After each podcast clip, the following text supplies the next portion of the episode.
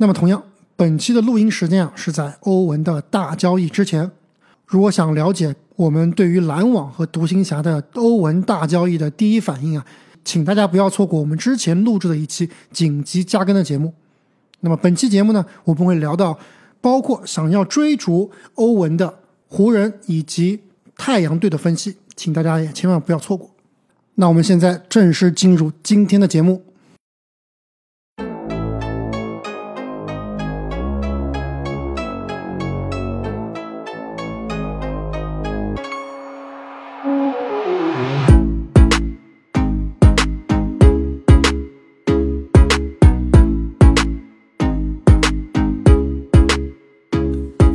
交易截止日马上就要到来了，我们交易截止之前的最后一期买家卖家的节目，让我们从西部排名第六，至少我们现在录音的时候啊，排名第六的菲尼克斯太阳开始。太阳其实今年战绩起起伏伏，主要是因为球队的伤病。两大后卫健康的时候，太阳可是西部的独一档。我记得我缺席录音的那一期，你们俩讲到太阳的时候，还还是吧，还把我嘲讽了一下，说啊，开花今年的最大的一个败笔。等一下，请问太阳现在布克还没回来呢，是吧？保罗稍微回来了一下，球队是不是战绩就提升了？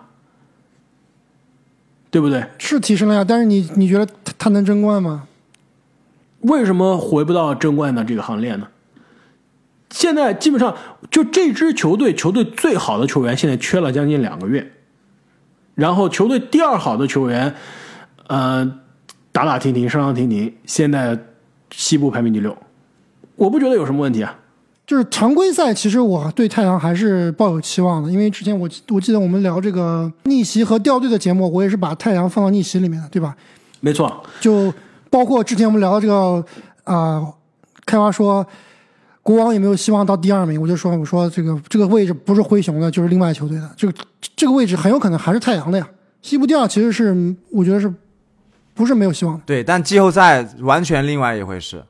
季后赛完全另外一回事。是的，但是我们当时那期球队的实力排行榜讲的是常规赛的实力嘛，所以太阳在我看来应该就是下半个赛季可以逆袭的球队。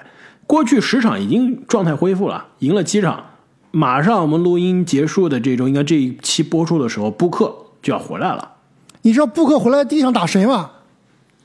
打谁？打篮网。干得好。所以太阳今年啊，战绩是有要求的。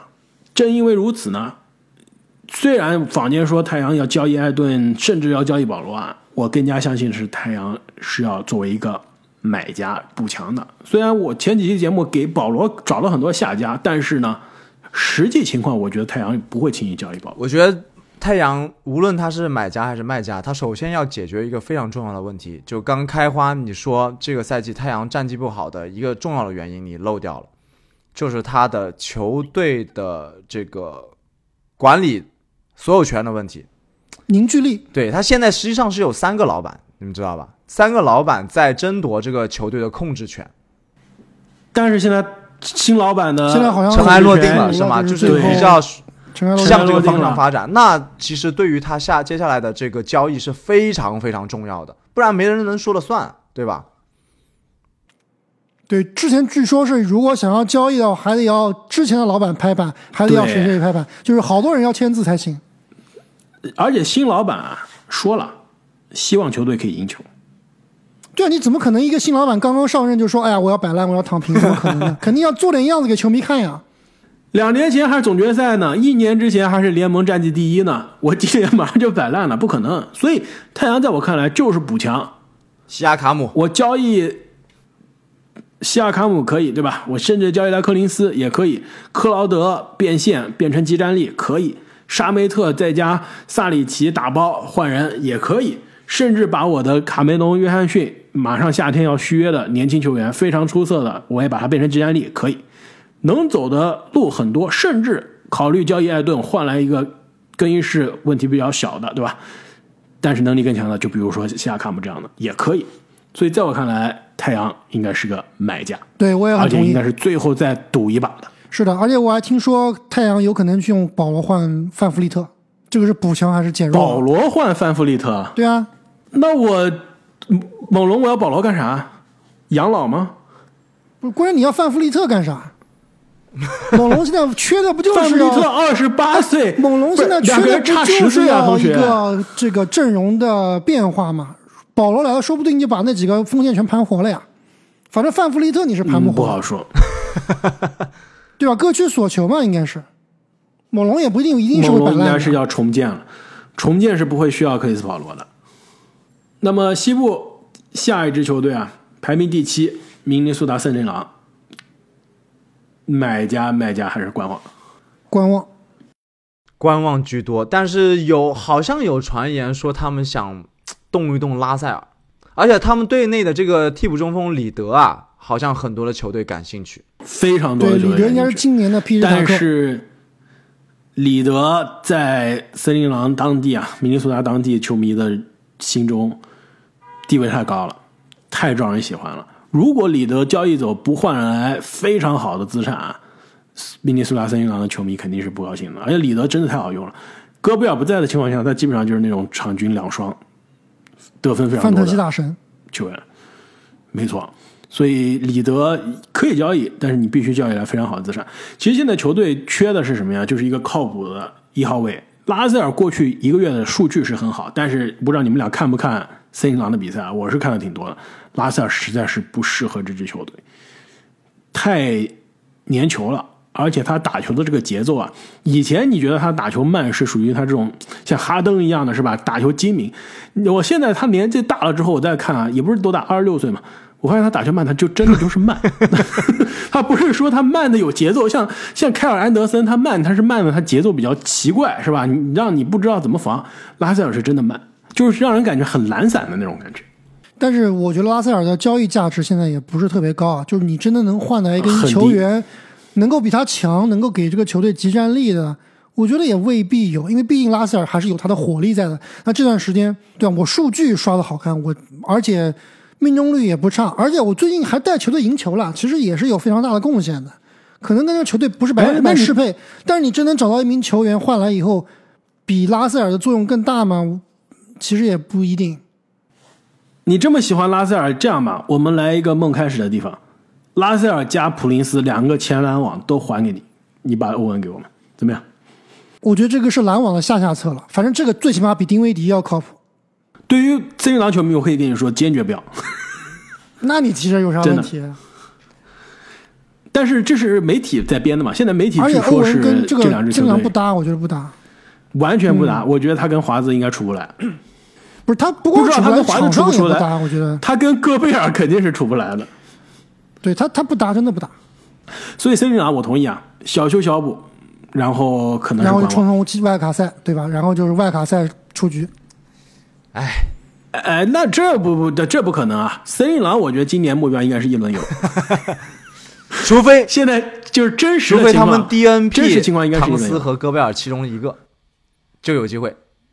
对，而且还这么说啊，我们上一期节目就说了，你球队最佳阵容级别的球员，我基本上一个赛季打了不到一半，我现在球队战绩到现在一月份、二月份的战绩跟去年是一样的，后面其实上升的空间还是挺大的，说实话，确实是的。对吧？而且华子今年是真的看到了全明星的水平啊，可以说是全明星最大的遗珠之一。那么接下来西部第八，战绩还不如森林狼的球队，金州勇士。郑姐，怎么勇士我知道你要说是观望正经，到底发生了什么？现在经常三后卫、四后卫的阵容啊，这谁整得住啊？我就搞不懂为什么要普尔普尔首发呀？能不能让卢尼首发呀？不知道，就勇士已经明明知道他们首发的原来首发的这个战斗力这么强，对吧？明明阵中有好几个侧翼可以上场，就是喜欢摆三后卫、四后卫，我真的不知道在干嘛。而且那一次末节赢球的时候，当时是没有普尔的。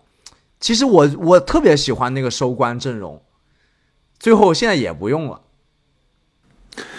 而且啊，最近关键之战是输了很多，比如说输给丹佛掘金，对吧？这个季后赛潜在的对位，输给了森林狼，输给森林狼现在是基本上是卡位争夺两，场，对，而且输给了没有杜兰特的篮网，所以勇士啊最近的状态真的是让人扑朔迷离。这经我知道你要说是观望啊，已经彻底被我奶死。你觉得是观望吗？对，我觉得他们想当买家吧，呃，不，尤其应该是说球迷想让他们当买家，但是球队最后会观望。小修小补都没有吗？应该不至于吧？他们能要谁呢？我觉得他们森林狼里德其实可以考虑一下，如果代价不是特别大的话。你出谁？对啊，所以所以你出什么？勇士最大问题还是没有筹码用。怀斯曼我告诉你，换里德是出怀斯曼怀斯曼我们是不会要的，不会要的，亏吧我们不会要的。而且森林狼的人不会要的，我就是一个不想给，一个不想要。其实我觉得黄蜂那个麦克丹尼尔斯挺好的，可以考虑一下。哎，黄蜂的当家球你星普拉姆利出怎么样？怀斯曼吗？当家球星要不起啊，十球星的当家普拉姆利 谁谁敢要？你别说普拉姆利，我觉得应该挺适合这个球队的，挺适合勇士的。跟努尼有一点点重合，不是普拉姆利的策应能力更强，比卢尼更强。但是你就意味着追梦打五号位的时间变少了呀，对不对？所以啊，我觉得勇士两个思路，一个思路其实我在公牛对阵下药的时候，当时已经说了，德罗赞就是怀斯曼，不是德罗赞，不德德德罗赞你别想了，就换不来了。怀斯曼换克鲁索，克鲁索还是卡鲁索？到底都可以应该是克鲁索，是吧？就怀斯曼换克鲁索，各取所需。我公牛重建了，我还要克鲁索干啥呢？来个怀斯曼当彩票刮了。对于勇士来说，怀斯曼现在是负资产啊。阿木前两期节目都说了，球队打球的时间可能不是最多的，但是负正负值是负的最离谱的。我要他干什么呀？也是，我对我我知道勇士球迷心里想说，哎呀，当年对吧？二号秀在选三球的前面选了他，现在我只换了克鲁索，太丢人了。但问题就是这是沉没成本，你这个钱已经花出去了，你不能因为我当年花多少钱买了一张球星卡，现在球星卡价格崩了，是吧？我现在就有人愿意，比如说花市场价值买买走，我就不止损了。你还是要考虑止损的。克鲁索来了，真的急杀于用啊！是的。我要是勇士，我愿意接受这个报价。我觉得克鲁索来了以后，可以承担去年甚至比去年的佩顿的责任更多，因为他毕竟他不光是防守，克鲁索应该是一个很全面的球员。问题我还是想要侧翼，是其实他缺的并不是呃佩顿啊，缺的是波特呀。缺的是波特，缺的是一个内线。那我再跟你说一个方案，这个方案也是三个月前就说了，当时节目里面有讨论过，还有球迷在留言区觉得勇士血亏啊。我怀斯曼加库明加，或者说怀斯曼加穆迪，对吧？我就我这年轻人嘛，再加这个薪金，凑足一千七百万，我去换欧吉安诺比，肯定我是要打选秀权的。换不来的。OG 的价格现在很高，你这个价格换不来，因为穆迪现在也就是一个首轮的水平，就首轮的价值。怀斯曼是没有首轮价值的，那我怀斯曼、库明加、穆迪再加那就有点亏了。一个首轮。库不能明加不能能出库明加的，库明加不能走。嗯，库明加两年以后就比 OG 厉害了，你信不信？呃，不好说，不好说，真的不好说。大概率观望勇士。对，勇士与其说是这个交易截止日啊，很有可能在买断市场会会比较活跃。或者是今年夏天，如果季后赛打得不好啊，勇士夏天应该是可以操作的。对，这个我们可以以后再聊了。那接下来下一支球队，波特兰开拓者。刚刚谁说上一期结束的时候谁说要聊波波特兰开拓者的？我要聊呀，开拓者有啥好聊的？那你先说吧。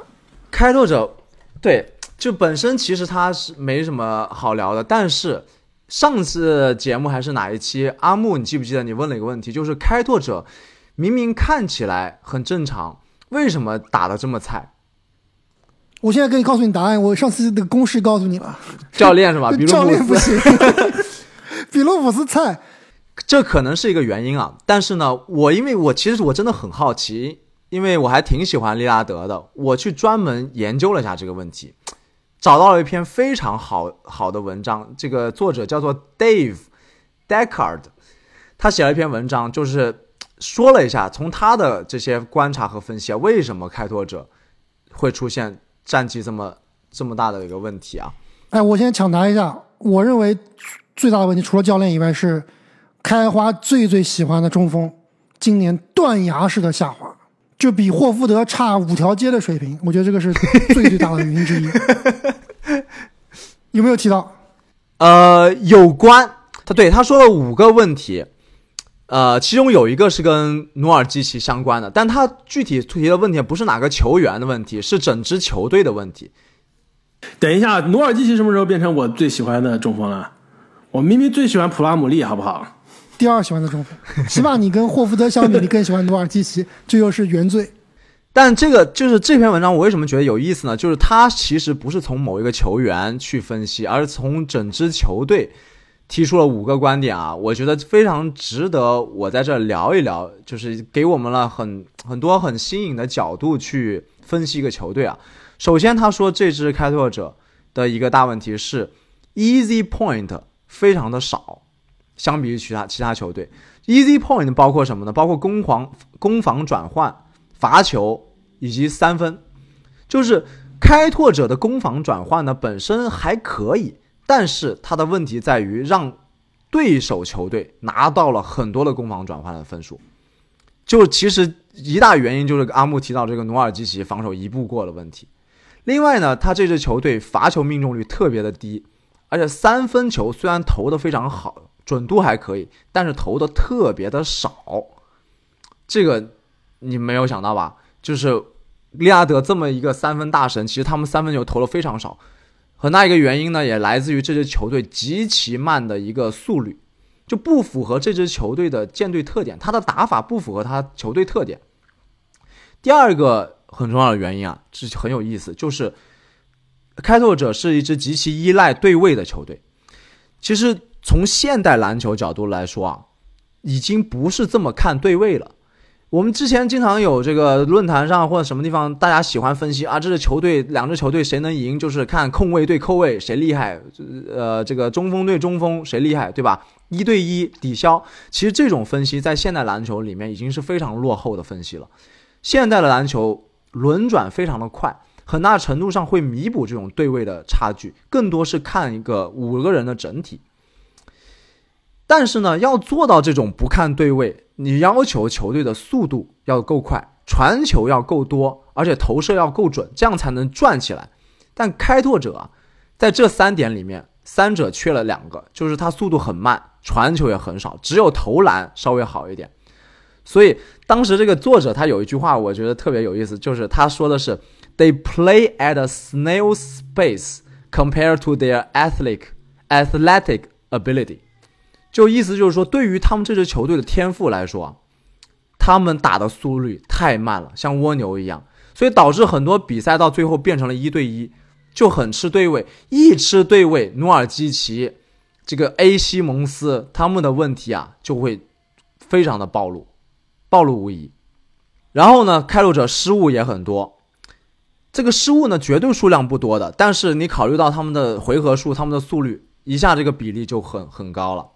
另外最后一个 也其实也跟努尔基奇有关，这个阿木说的还是挺有挺有道理了，就是他们禁区得分，其实赛季初啊他们打得很好的原因就是来自于禁区得分，不但是努尔基奇呢，包括呃这个格兰特，格兰特。当时的这个状态也很好，但是到了赛季中之后啊就开始退步了，就最要命的是他们无法持续的攻击篮筐，就是整场比赛可能第一节做的挺好的，到了第三节第四节就没体力了。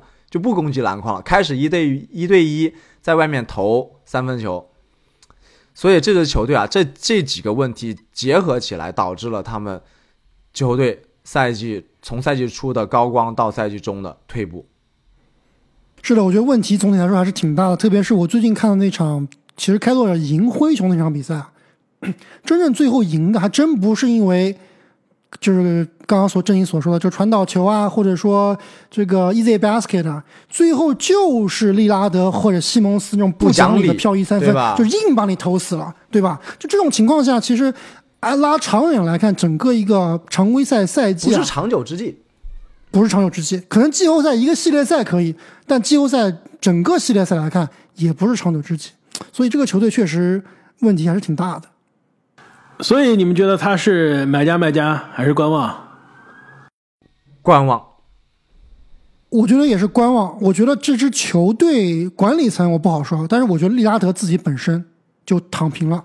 利拉德现在追求的东西已经不是总冠军了，真的，他追求的不是总冠军，他追求的是在这个球队的历史累积、雷吉米勒全明星的累积，包括得分、三分球的累积，他是想做这个事情了。他可能他觉得自己离总冠军实在是太遥远了。对，他就是开拓者的雷吉米勒。是的，那么西部排名第十的球队犹他爵士，也是经历了赛季初啊非常惊艳的表现之后，现在基本上是回到了接近了这个我们赛季开始之前对他们的预期，其实预期还是比预期好一些啊。现在是排名第十。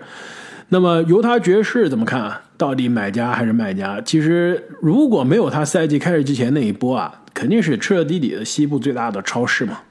现在是不是还是超市？我觉得应该不是超市阿姆小卖部，我就知道阿姆是超市是小卖部，小卖部。那你觉得他卖什么呢？就卖一些东西还他挺多的，至少不会卖小卖马尔卡宁部。对，首先我必须要再给自己鼓鼓掌啊！马马尔卡宁居然最后拿到了全明星，真的是阿姆懂球，对吧？而且现在球队已经看到了舰队基石，这个犹他爵士已经不可能再完全躺倒重建了，因为现在基石已在阵中，所以他们会比较类似于我们之前聊的底特律活塞啊，就是我这个球队已经有想要培养的球星了，我需要一些球员啊来帮助这个球星成长，来帮助这个球星带领这个球队取得胜利。那其实这样看来，这个球队是不可能说轻枪大甩卖，能有集战力的球员都卖的，他肯定是有选择性的，哪些球员我愿意留，可以辅佐我的马尔卡宁，可以辅佐我的凯斯勒，后场都可以卖啊。对啊，但不可不可能都卖吧？都卖我谁来帮我给我马尔卡宁传球啊？或者谁给我凯斯勒这个挡拆啊？对吧？挡凯斯勒给谁做挡拆啊？所以我觉得应该是一个小卖部的状态，应该是卖一些在现在这支球队里面轮转里面作用不是很大的，呃，或者说可能未来对这个球队重建帮助有限的，但总体来说应该还是一个卖家。但应该我觉得是卖的不多。就比如说我们之前讨论过很多的范德比尔特是肯定要卖的，如果有好的价格，因为他在这个球队就没有贡献，不需要他这个球队。像什么乔丹、克拉克森啊，我觉得是不会卖的。我说一个应该是概率最大的，从市场价值到他的薪金结构啊，应该都是最好出手的。马里克·比斯利，对，比斯利明年对比斯利可以卖。是球队选项，今年呢一千五百万，所以啊，在一个争冠球队打一个不错的板凳火枪手，非常的合适，而且只有二十六岁啊，打得不好，明年球队选项不要了，所以比斯利应该是很好出手。另外呢，比如说塞克斯顿，如果球队现在把克塞克斯顿基本上是作为一个，并不是未来长期计划的存在啊，塞克斯顿其实是可以考虑的。呃，再加上啊、比如说鲁迪盖伊、奥林尼克这些球队、啊、都很这些球员都是在这争争冠球队很实用。你在这支球队不实用，不该在爵士对吧没错，所以爵士啊，应该会是一个卖家，但是呢，就看他想卖什么了。如果是要能把手上这些资产啊，包括康利都交易走，那未来爵士手上的选秀权真的是非常可怕的。那接下来这支球队也是最近战绩压力应该是最大。我们录音的时候，你们猜一下多少连败？我不记得多少连败，但是最近二十场可能输了有十六场。十连败，一度是西部第二、第一第二第三的球队是不是拿过西部第一啊，啊？甚至短暂的第一，短暂的第一，现在是西部第十一了。鹈鹕买家卖家观望，现在看来可能是要是个买家了。买家，买什么？怎么买？我觉得还是要买个空位吧。我觉得鹈鹕是有机会去竞争欧几安东诺比的，也有这个资本。但是我三 D 球队不缺啊，我有论防守，我有赫伯特琼斯；论投篮，我有墨菲。我需要欧几来打什么位置呢？而且我这种三四号位，其实真不缺。这支球队最多的就是三四号位。对啊，但是三四号位的水平有限呀。你要三四号位顶级的三四号位啊，零钱化整啊我倒是觉得鹈鹕之前最好的交易的对象是迈尔斯特纳，但是迈尔斯特纳现在不在货架了，鹈鹕可以考虑一下不？是不是夏天再说了？对他们这个五号位可能也需要有改改变，就是他们几个五号位必须要能力都挺挺强的，但是好像跟扎养和英哥啊不是很适配，他们需要那种顶级蓝领的中锋，对吧？对啊而不是那种持久型的。斯特纳、大洛，对吧？大洛现在肯定不可能要来了，就是麦尔斯特纳其实真的是非常合适。另卡佩拉外呢，球队其实也是啊、不行，他跟胖虎太不配了。是的，空间有点胖虎身边必须要有空间，必须是三 D 型的中锋。班巴，呃，而且球队呢也是有可以，班巴还不如他的这个海耶斯呢。那球队呢也是有可以处理的合同的，就比如说格兰特的合同，啊不，就比如说格拉汉姆的合同，每年一千多万，在球队现在基本上是轮换边缘的存在。而且啊，我想问一下两位，对于鹈鹕怎么看？就是你们之前录了这个逆袭还是掉队嘛？鹈鹕有没有机会逆袭？百分之百逆袭胖虎回，来之后是不是百分百逆袭，嗯，毫无我也是看毫无疑问。胖虎回来之后应该而且英哥的状态也会越来越好的，慢慢慢会调整更好。对，头还晕着呢。鹈鹕聊完了，接下来这支球队啊，流量大队，也是交易截止之前应该不会闲下来的球队——洛杉矶湖人。买家，彻彻底底的买家，是不是？必须买了。买家其实湖人你买了，买过了，对吧？已经已经在这个小我们录音买了一前已经小买了一波了。对，呃，是的，但是作用非常有限啊。湖人在勒布朗詹姆斯啊夏天提前续约的时候，我当时就说了，他有这个胆量，有这个勇气续约，必须是管理层给他打了定心丸，呃打了一个这个给他保证了，对吧？你续约，我们为你找帮手。要不然勒布朗完全是可以以自己的续约啊，跟球队有这样一个谈判的筹码的，就相当于你不给我找帮手，我就不给你提前续约了。既然能安心的续约，球队也应该是照顾到他，让他是有足够的帮手，今年不说是争冠吧，至少回到季后赛的行列。所以球队现在能拿得出的筹码，真的就没什么了。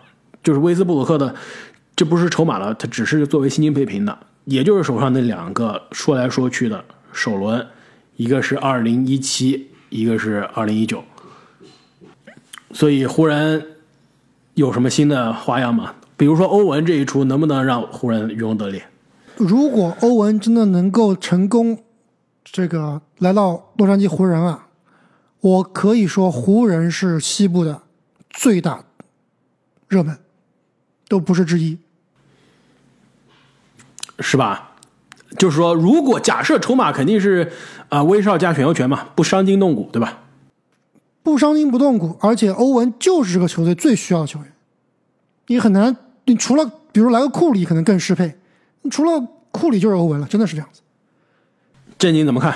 呃确实很适配，就可以把它调成争冠那一档的球队，但是绝对不是唯一的最大热门你。勇士打不过，真打不过。AD 老詹加上勇士可能打不过，但你也打不过快船和掘金啊。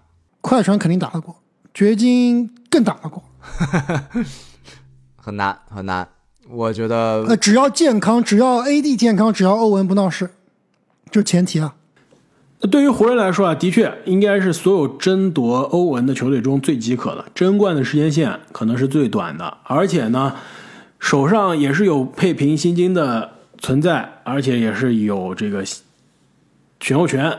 但是问题可能就是需要欧文再加上篮网再搭一个球员，比如说小库里啊，或者说哈里斯之类的。哈里斯可能湖人不要啊，更想要小库里，所以可能是细节上需要去谈拢。如果谈不拢啊，湖人能不能有替补方案？就是说来个山寨的。其实我最喜欢的方案还是开花你上两期提到过的跟猛龙的那个方案，而且我觉得其实可以更进一步，就是再搞大一点，以威少、施罗德、里弗斯加上选秀权为主体，去换范弗利特、特伦特加上波特。波特季后赛还是可以，波特报销是赛季报了，销了，就完全打不了了吗？应该是赛季报销了，打不了了。那那那就还是那就还是上期这个开花的的方案，就不带施罗德的那个方案。可以，我我是最喜欢这个方案。如果范弗利再加特伦特来湖人啊，阿木湖人可能不是你心中的西部第一，但是前三有了吧？就是争冠实力。没有，没有前三，就是不用打外卡赛的水平。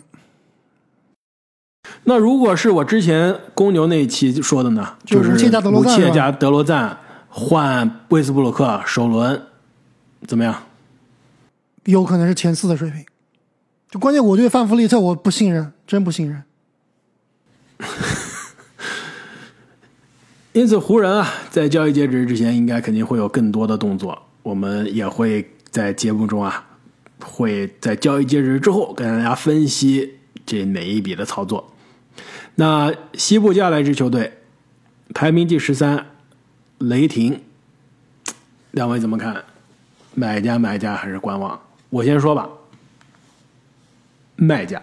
卖家小卖部，小卖部，小卖一把。小卖部，卖谁呢？你们小卖部卖什么产品？贝兹利，我就知道。贝兹利都拿出来卖了，阿木，那你这回是清仓甩卖了，那没办法，现在上不了场呀。而且夏天要续约，你知道吗？是的夏天要续约你说这哥们现在拿拿多少钱啊？夏天能有一个五百万、八百万五万？百万都算多了，我觉得很有可能是那种一千两百万三年的合同，四百万吧，那真的是有点惨有点。惨。其实贝兹利很难有球队要，你贝兹利这球队就是这样的球员，你在雷霆没机会，在其他球队也没有机会了，是不是对，是？确实他这个投篮还是太不稳定了，对吧？完全看脸。我觉得啊，与其交易贝兹利啊，一些老将真的是可以球队交易的，比如说穆斯卡拉，你去一个争冠球队做一个空间四五号位，香不香？肯定香啊。包括肯里奇、威廉姆斯也是争冠球队非常想要的对。肯里奇、威廉姆斯必须得走，不然这个球队根本就没办法看。这都有多少个威廉姆斯了？你看的 我还以为你说什么呢？对啊，看那个技术统计根本不知道谁是谁。另外啊，就是多尔特了。如果球队想有大动作，多尔特应该是可以被交易的大合同，是不是？哎，多尔特给你独行侠要不要？勇士，勇啊，哎，独行侠可以考虑，是不是可以考虑啊？独行侠，看什么筹码？你说 OKC 要什么呢？丁威迪加约什格林，独行侠啊，那不那行，不行，肯定不出。比如不可能。你要是说一个什么博谭斯加选秀权，可以考虑。那你不是白嫖吗？这样吧，哈达威加选秀权，那雷霆看你什么选秀权，雷霆什么肯定看你什么选秀权了。对，呃，前二十保护首轮有点难，因为杜尔特毕竟是刚刚续约的，点难是吧？对吧？还是有一定价值。所以很难。给你们勇士还不错啊。哎，他能不能防四啊？杜尔特防不了太阳，防不，了四啊，吨位能防四，身高防不了对，。防不了，鸡肋。我跟你说，很鸡肋，对勇士来说。就是给独行侠好。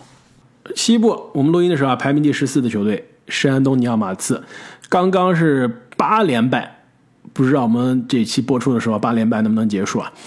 马刺应该也是个卖家，你们同意吗？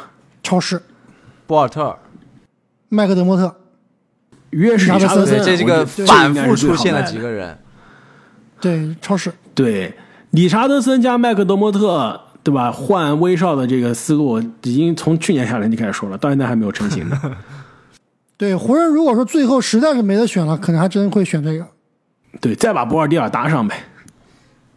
对，说到马刺，其实我想插插播一句啊，就是上一期我们说这个新秀观察，说到樱木花道的时候，我发现还挺多这个索汉的球迷的，是不是？好几个索汉球迷给我们留言，而且包括我们有提到他这个单手罚篮，有一个索汉球迷还说他是为了减少这个辅助手过度发力的问题，就是对这一名新秀还是关注非常多的，挺有意思的。你别搞错了，马刺球迷在咱们群体内很大，基础真的是很大，而且马刺球迷还一般还都比较对，比较技术流啊，我发现。对，潜水，非常技术流。我之前认识的一个同事就是马刺球迷，哇，讨论的非常的理性，而且真的就是你喜欢一个球员，可能这球员不是特别的华丽，对吧？非常实用，但是能追他追很多年的，就比如说凯尔顿啊，像索汉都是这样。可以，很好。在如今这个浮躁的社会，而且呢，马刺其实 最近另外一个新秀啊，这个布兰汉姆打的也是非常不错，终于是有机会了，在球队这个伤病的情况下，也是有机会闪光了。对于马刺来说很简单，现在基本上薪金空间是全联盟最大的，也没有任何的监管压力。其实说实话，你作为超市，你卖卖来卖去就是现在最贵的两个人嘛，最贵的三个人好了，德莫特、呃，理查德森、波尔蒂尔没了，这三个人肯定是要卖的，能卖出价格就能卖出多少，卖不出其实我觉得就是有有真的是有钱就卖吧，因为夏天这两个中这三个人中有两个是要续约的，马刺续约他们真的没什么太大的意义。对，给钱就卖。西部最后一支球队重建结束，对吧？根据阿木来说，两年前就已经重建结束的球队休斯顿火箭，不知道为什么现在还在重建。阿木，重建结束是不是就是可以套用啊？阿木的公式了？我抢答都可以了。塞拉斯太拉了，塞拉斯对太拉了，塞拉斯太差了。所以火箭怎么办？阿木对症下药一下，简单的对症下药一下。对症下药就是换教练呀。我们现在是买家卖家，你对症下药，你说这个球买家卖家队球队对这，个球队没有影响的，球队还是奶不活。卖吧，我觉得还是卖家呀。对啊，卖泰特高点戈登戈登戈登戈登如果再不卖就要过期了。对啊，而且最近这个是球队有意的给戈登去刷，好像这几场比赛连续几场每一场都是创造赛季新高，连着创造赛季新高，什么二十四、二十五、二十六分，一直往上得，应该也是有目的性的在给戈登造势这球，队是真有意思，就是打 NBA 跟那玩儿一样，真的是。真的是太不严肃了，非常非常的失望。你要是问我全联盟这种赢球气质、这种团队的气质最差的球队，休斯顿火箭没有之一。对比对你很多球队，他第一，他至少要不然就是更衣室里面有一个定海神针，要不然就是有这个波波维奇这样的老成持重的教练，管理层啊、教练里面的那种气质上给你拿捏好的。这个球队整个就是个散养的球队，感觉像是一个都不是大学生了，大学生其实都是很有素质的，都像是一个那种 野野球的野球的那种球队。那其实球队如果交易啊，除了埃里克·戈登之外啊，真的也没有太多可以交易的人。比如说泰特，这个泰特，对，毕竟伊森这个我上一期节目刚刚夸的伊森，最近真的是太爆炸了，十几分钟能给你二十加十的比赛。伊森上位真的不需要泰特了，而且泰特啊已经二十七岁太大了。再不交易要变成希尔德了。那除了这之外啊，真的也没什么好交易的。去年打得不错的这个格里森、马修斯，今年也是不行了。然后小马丁其实一直是比较有潜力啊，就是上场机会很少。今年也是有机会在扣篮大赛看到他。其实我觉得他更多是属于这种打球好看，数据刷的不错但是，嗯，作用有限。这样的球员，你真的在雷霆、在火箭打打不错，你很难说把他交易到一个季后赛的球队，把他让他有这个大的作用的。所以火箭啊，想做卖家，能卖的东西实在太少了，就顶多就是个彩票库，对吧？卖彩票的，我这小卖部主卖彩票，但他这个彩票呢又不太想全卖走，想留自己老板自己留着刮。对，关键还是卖戈登，应该是卖戈登。所以聊到这里啊，今年交易截止之前的买家卖家的节目我们就聊完了，跟这个第一期开始之前的一样，我们尽量是在三期之内搞定。虽然时长总的加在一起啊，估计跟之前四期差不多。而且按照去年的惯例啊，我感觉出来啊，就是录完四期买家卖家之后，立刻下周交易截止之前又来一大堆新闻。去年就是了，哈登一会儿说要走，一会儿又不要走，我们要紧急加播是吧？所以希望今年不要太大的意外，希望今年交易截止比较精彩，但是不要搞出？去年哈登 希望精彩啊！精彩看热闹呀！你是你是觉得精彩精彩就会涉及到我，是吧？知道吗？对啊，先是就是就是精彩就会牵扯到我个人的利益了，对吧？啊，对，是的。但是呢，交易截止日之后，对，无论怎么样，我们肯定是会跟大家盘点一下，就点评一下各队的操作啊，主要的操作。希望到时候我是可以看到一些让我们没想到的动作的。就比如说去年波金吉斯加丁威迪，当时这个推特出来的时候，我都傻了，这是啥呀？是吧？我们当时再也没想到会有这样的交易，对不对？是的，而且也是验证印证了这个交易，也不好说吧，也不一定一定是特别差，是吧？反正没有多好。反正没多好，肯定是没有多好，对。但是你怎么说呢？去年年至少交易之后也进了西决，对吧？把我和阿木的脸是打了。对，但如果不交易，是不是就能进总决呢？总决了，哎，对不对？说不定总冠军到手了呢。哎，我喜欢你的这个态度。那么本期节目我们就聊到这里啊，也再次感谢各位听众朋友对我们的支持。如果大家想提前一天收听我们的节目啊，特别是马上交易截止要来了，我们肯定会有对于交易截止的点评。如果大家想第一时间就可以收听我们的节目，欢迎大家在喜马拉雅上加入我们的西米，就是 X I M I 主播会员，也叫做西米团。那么就可以提前收听我们的节目，而且呢，正经最近也是发了很多的这个独家的动态啊，给我们西米团的会员。没错，欢迎大家来关注。那么本期的节目我们就聊到这里，我们下期再见。再见，再见。